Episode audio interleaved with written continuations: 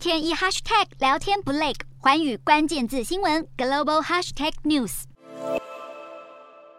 美国数据显示，持续的高通膨抑制消费者支出。华尔街股市今天走跌，结束惨烈的二零二二上半年。三十号是第二季最后一天，道指和标普五百指数创下二零二零年第一季以来最糟的单季走势。当时因为新冠疫情封锁，导致股市暴跌。过去三个月以科技股为主的纳指下跌百分之二十二点四，是二零零八年以来的最大跌幅。标普五百指数也创下一九七零年以来最糟上半年表现。原因是对通膨飙升和联准会升息的担。担忧以及俄罗斯对乌克兰的持续战争和中国的疫情封锁，美股四大指数全数收黑，道琼指数下挫两百五十三点八八点，收三万零七百七十五点四三点；纳斯达克下挫一百四十九点一六点，收一万一千零二十八点七四点；标普五百下跌三十三点四五点，收三千七百八十五点三八点；非半指数下跌二十七点七三点，收两千五百五十六点二五点。欧洲股市方面，由于投资人越来越担心经济将衰退，欧洲股市都下滑，伦敦股市收跌将近百分之二，